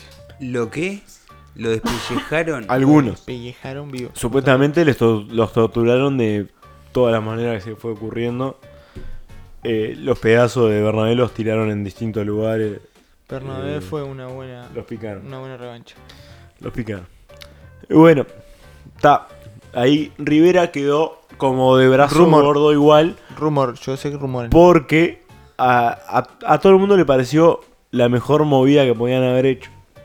Sacar a esos indios de ahí, olvídate. Vamos a hacer las cosas como se corresponde. Bueno, ahí Rivera tenía como grandes aliados en Montevideo a los, los que se llaman los cinco hermanos.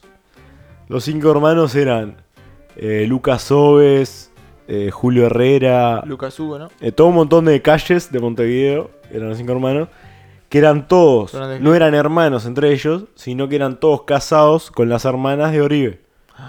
Las cinco hermanas de Oribe estaban, o sea, bien de la época de clasista, Claro. eh, casarse entre, entre la gente poderosa. Bueno, ¿Y de dónde venían ellos generalmente? ¿Eran onda...?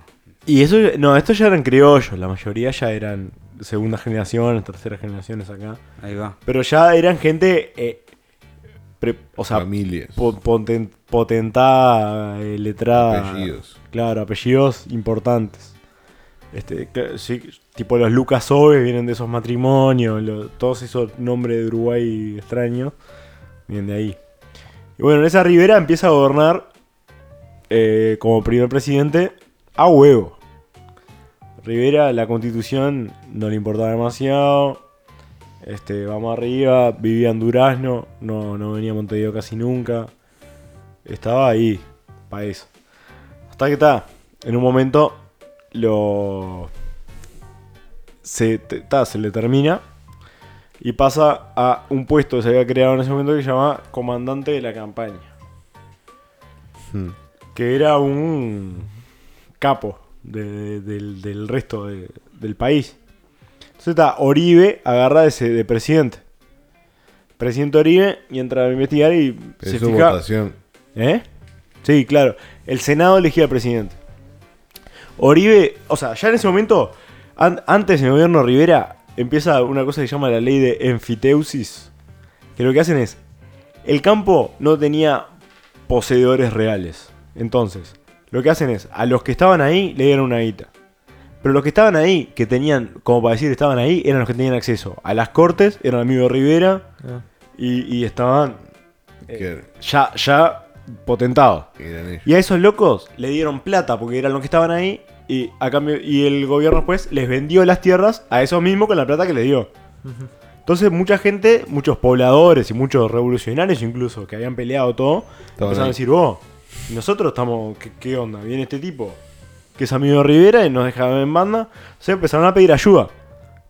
A tipo, oh, ¿quién nos puede ayudar? ¿Quién nos puede ayudar? Vamos a pedirle ayuda a la Vallejo. Que es el otro que sabemos acá que, que puede llegar a tener power. Van a pedirle a la Valleja, la Valleja hace un par de revoluciones. Rivera las, las pica, las revoluciones.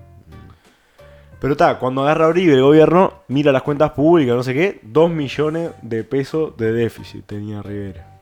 Chao. Que para esa época es Todo una en cifra est- estrafalaria. Y para ser tu O sea, primer ¿Y cómo en ese momento ya pudieron gastar más de 2 millones de lo que tenían? Porque tenías a los franceses, a los ingleses, todo Te dándote manija. plata. Claro, donde manija y queriendo endeudar hasta las Qué manijas. sorete, ¿no? Claro, o sea, la manija de los franceses y los... Pues bueno, también en un momento, cuando está el gobierno de Oribe, los franceses, pues están, está Rosas en el gobierno de Argentina, quieren sacar a Rosas y poner un gobierno afín a que le firme a ellos el tratado de nación más favorecida. Y quiere usar a, a Montevideo como base de operaciones.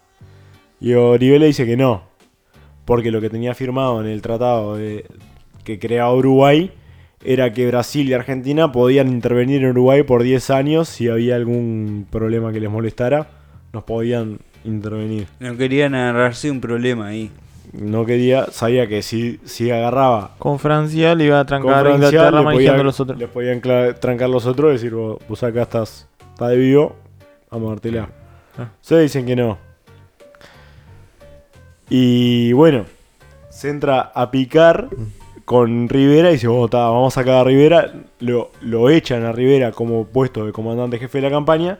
Y ahí incluso, supuestamente, la, jef, la gente lo que perseguía era como que el presidente se había rebelado en contra de Rivera. O sea, no. Rivera seguía, seguía Claro. siendo para la gente la autoridad. Claro, como el líder. El líder era, la, era Rivera. Y bueno, ahí tiene una batalla. caudillo, claro. Batalla Carpintería. La primera batalla con divisa de la historia. ¿Está?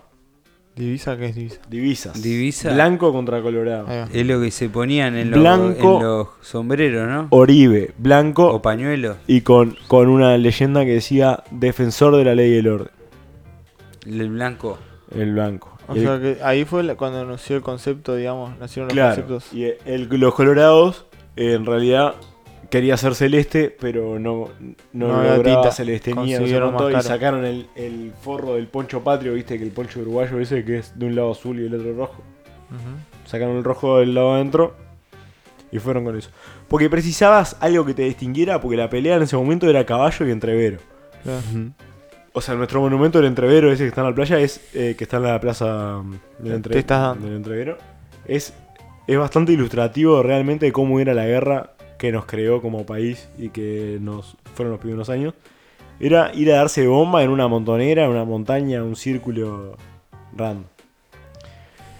Y, Y bueno. necesitabas un distintivo de color. Algo para saber a quién se la tenía que dar. Rivera era una máquina ensartadora a caballo. Bien. Una máquina ensartadora de caballo. Rivera te ensartaba como un maquinal. Hay partes de guerra ahí de que dicen que Rivera ensartaba 40 personas, 50 personas en una batalla. O- o- Uno tras otro. Arranca Lo con iba el caballo cargando, mientras lo iba flac, cargando. flac, Po- flac, po- Pero paraba ahí tirando o, o- o- En la misma lanza. al power. En la misma lanza, se lo Caballo. llevaba cargado. Bum, bum, bum, bum. Ya había uno ahí que llevaba las estadísticas. Siempre, Sí. siempre hay uno. Pues había apuestas, había chinos que apostaban a ver cuánto balanceado por Rivera podía haber. Y bueno, en eso Rivera pierde la batalla de carpintería, la primera batalla. Y se va tipo para Brasil. ¿En ¿Dónde fue? ¿Dónde es eso? Carpintería. Y creo que es tipo por Soriano, por ahí. Por General Flores está lleno. Hay unas Hmm. cuantas, ¿no? Hmm. Barata. Sí. O sea que pierde contra Oribe. Pierde contra Oribe y la fuerza de, de- Del del orden. gobierno en, en teoría. Y espera, un coso era la ley y el orden, no sé qué. Y el otro lema, ¿cuál era? Vamos a darlo. Ujú. Creo que era ese el lema. o sea. A comerla. Y bueno, se va a Rivera para Brasil, para el lado de Brasil, ahí para Río Grande.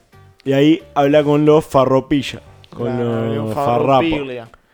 que eran los del Ejército de Liberación Riograndense, no sé Claro, qué, que se querían independizarse. De Brasil. Ah, se puso De Brasil, farropillo. por- claro. Se puso farro. Se puso farropillo. Se puso Farropilla y lo que los Farropilla le hacen firmar es que el loco se va a, va a ser presidente y después comandante de la campaña y después presidente y después comandante de la campaña y después presidente. Todo ah, va a ser siempre el capo hasta que eh, en la guerra de liberación riograndense y todo eso termine. O sea, hasta que ellos estén tranqui, hasta que quede todo tranqui, Mm. Rivera va a ser el capo de todo. Entonces, con los farropilla les caen a, Uruguay de vuelta. Con los farrapos. Un ejército de Brasil ahí. Claro, Vamos a independizar. Y ahí Oribe dice, vos, vamos a, a hablar con Rosas, que era el de los federales. Porque también había conseguido el apoyo de los unitarios Rivera. Entonces, habla con los federales de Argentina, que es Rosas y eso, y vienen a pelear unitarios, federales, farropilla, eh, franceses, Una Gari- guerra regional. Garibaldi con unos italianos, eh, ingleses, otros mercenarios X con los colorados, todos los extranjeros con los colorados, y después, tipo todo Mendoza, eh, Santa Fe, todas las provincias de Argentina, bastante power, contra este contra lo- lo- lo- Buenos Aires, o sea, Buenos Aires en realidad, más o menos, alguna parte, y Rivera con todo. Y los, los principales de la guerra son Rivera y Oribe. So- o sea, controlan los ejércitos tantos eh, unitarios como federales. Son ellos dos. Pero vinieron de todos lados y estaban siguiendo las órdenes de, De, de Rivera y Oribe. Incluso al principio la guerra se va para Argentina. O sea, los corre Rivera con lo, con lo de ellos, los corre un poco para Argentina. Hasta que lo de Santa Fe y Entre Ríos y todo eso se pusieron power también. Y vuelve todo para atrás. Hasta que terminan encerrados en Montevideo. Y ahí empieza lo que se conoce como el sitio grande. Que Aparte de ser una calle, el barrio reducto. Claro, o sea, es eh, el, el sitio a la ciudad de Montevideo, que no es solo la, la murallada, uno se imagina. Claro, ahí Montevideo es como que Se estaba partió de- en dos además. se estaba armando, la- se estaba desarmando la muralla y en realidad, ponele que controla hasta lo que sería 21 de Yauri, ponele. 21 de Yauri, para el otro lado, antes del Cerrito de la Victoria, antes, bastante antes. Este, tenía el cerro igual, de otro lado de la bahía, Rivera, y eh, la aduana de Oribe, ahí, viste, eso es, la- es, literal. Oribe tenía el puerto del buceo con la aduana de Oribe, y de ahí salían los barcos. Eh, y lo- y tenía un montón de trincheras, cosas, o sea, había ahí un... Y ahí estuvieron años, años trancados en esa, hasta que logran de vuelta los Colorados hablar con Brasil, y Brasil cae. Y bueno, logran forzar una paz, porque ellos solo le queda Montevideo. Y Francia era el que, el que los bancaba. O sea, Francia ponía la plata del Estado. A Oribe, el solo, No, a Rivera. Ri- Rivera era el jefe de la campaña, pero quedó encerrado en Montevideo. Fue lo último Ah, que le quedó. Mm. Quedó encerrado ahí adentro. Pero si quedó el país dividido, la- o sea, Montevideo dividido en dos. Y, o sea, ahí es- en el Cerrito de la Victoria empieza la Universidad de la República en Uruguay, empieza ahí. eh, o sea, con, con los blancos que, que había ahí, eh, empiezan a fundar también cosas del Uruguay. Delante de la arena, estaba ya. No, todavía no. Pero eh, ya estaban ahorrando plata para pagarlo. Eh, y bueno, hasta que al final, 8 de octubre de 8 de octubre de Pérez. 1851, 8 de octubre, se firma la paz. No habrá ni vencido ni vencedores. Aunque claramente había vencidos y vencedores porque eh, el- los blancos que tenían todo para ganar les caen con los brasileros power del otro lado y los ingleses no sé qué, ta, a olvidarse. Tuvieron que ceder algo. Tuvieron que, que ta, volver a, a aceptar un país eh, gobernado por los colorados. O sea, aunque ellos hubieran ganado la guerra hasta que cayeron estos otros. O sea, empezaron, volvieron a gobernar los colorados. Y este. Y estuvieron después. ¿Cuántas revoluciones? Mil. O sea, Que- Y, y Hasta entre el ellos- 1900 entre ellos siguieron se pisaron además. Oribe y Rivera estuvieron siempre. Uno entraba y el otro se imponía al otro. ¿no? Sí, o sea, tuvieron mil líos para atrás y para adelante.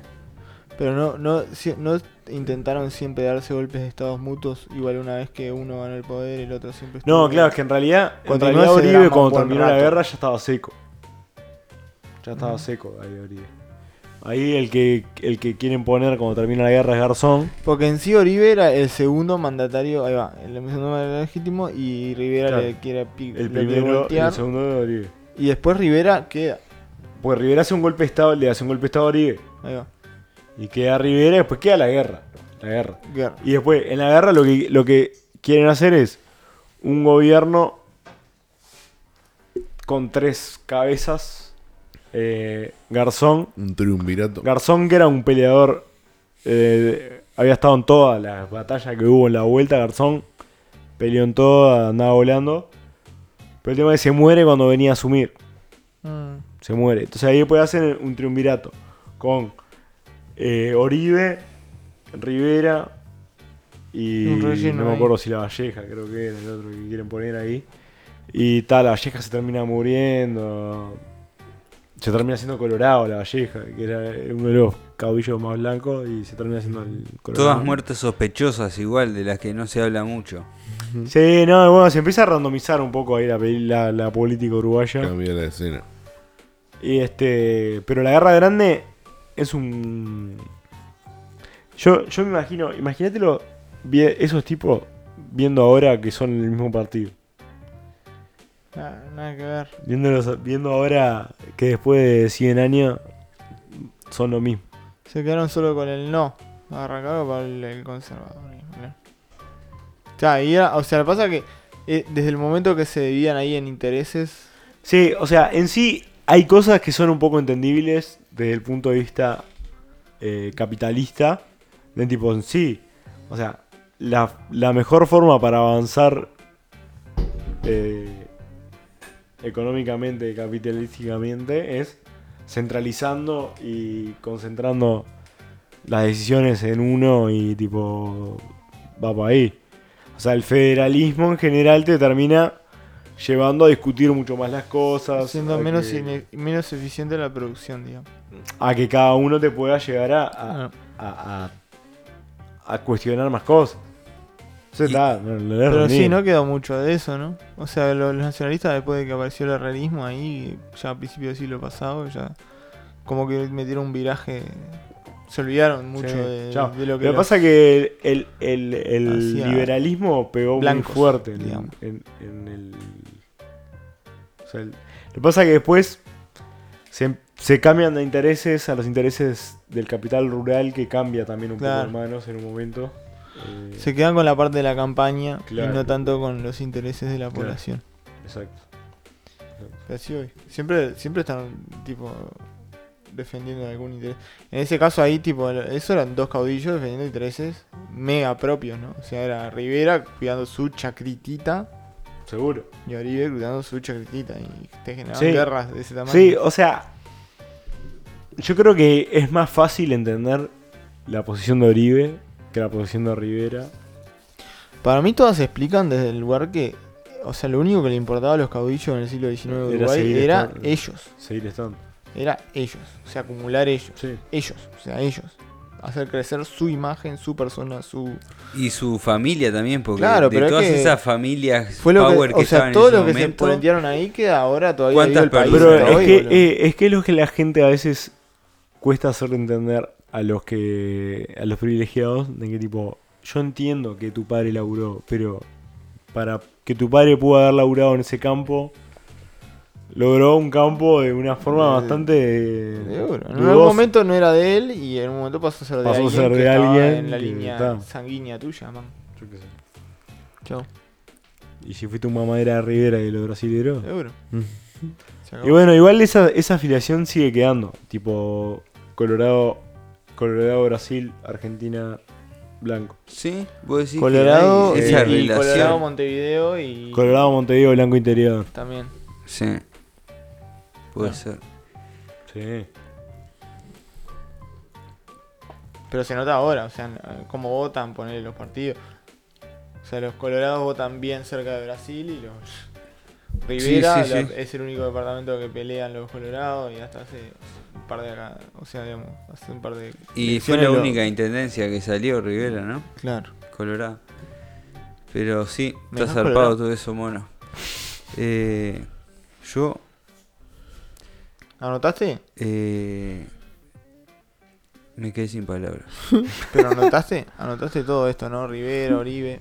Estuve acordás? sacando Rivera, Oribe. apuntes. Del ya si puede empezamos.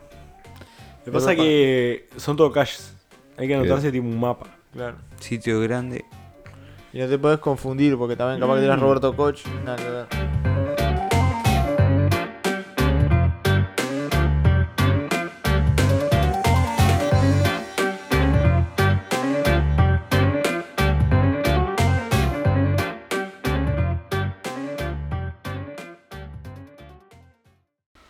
Auspicia.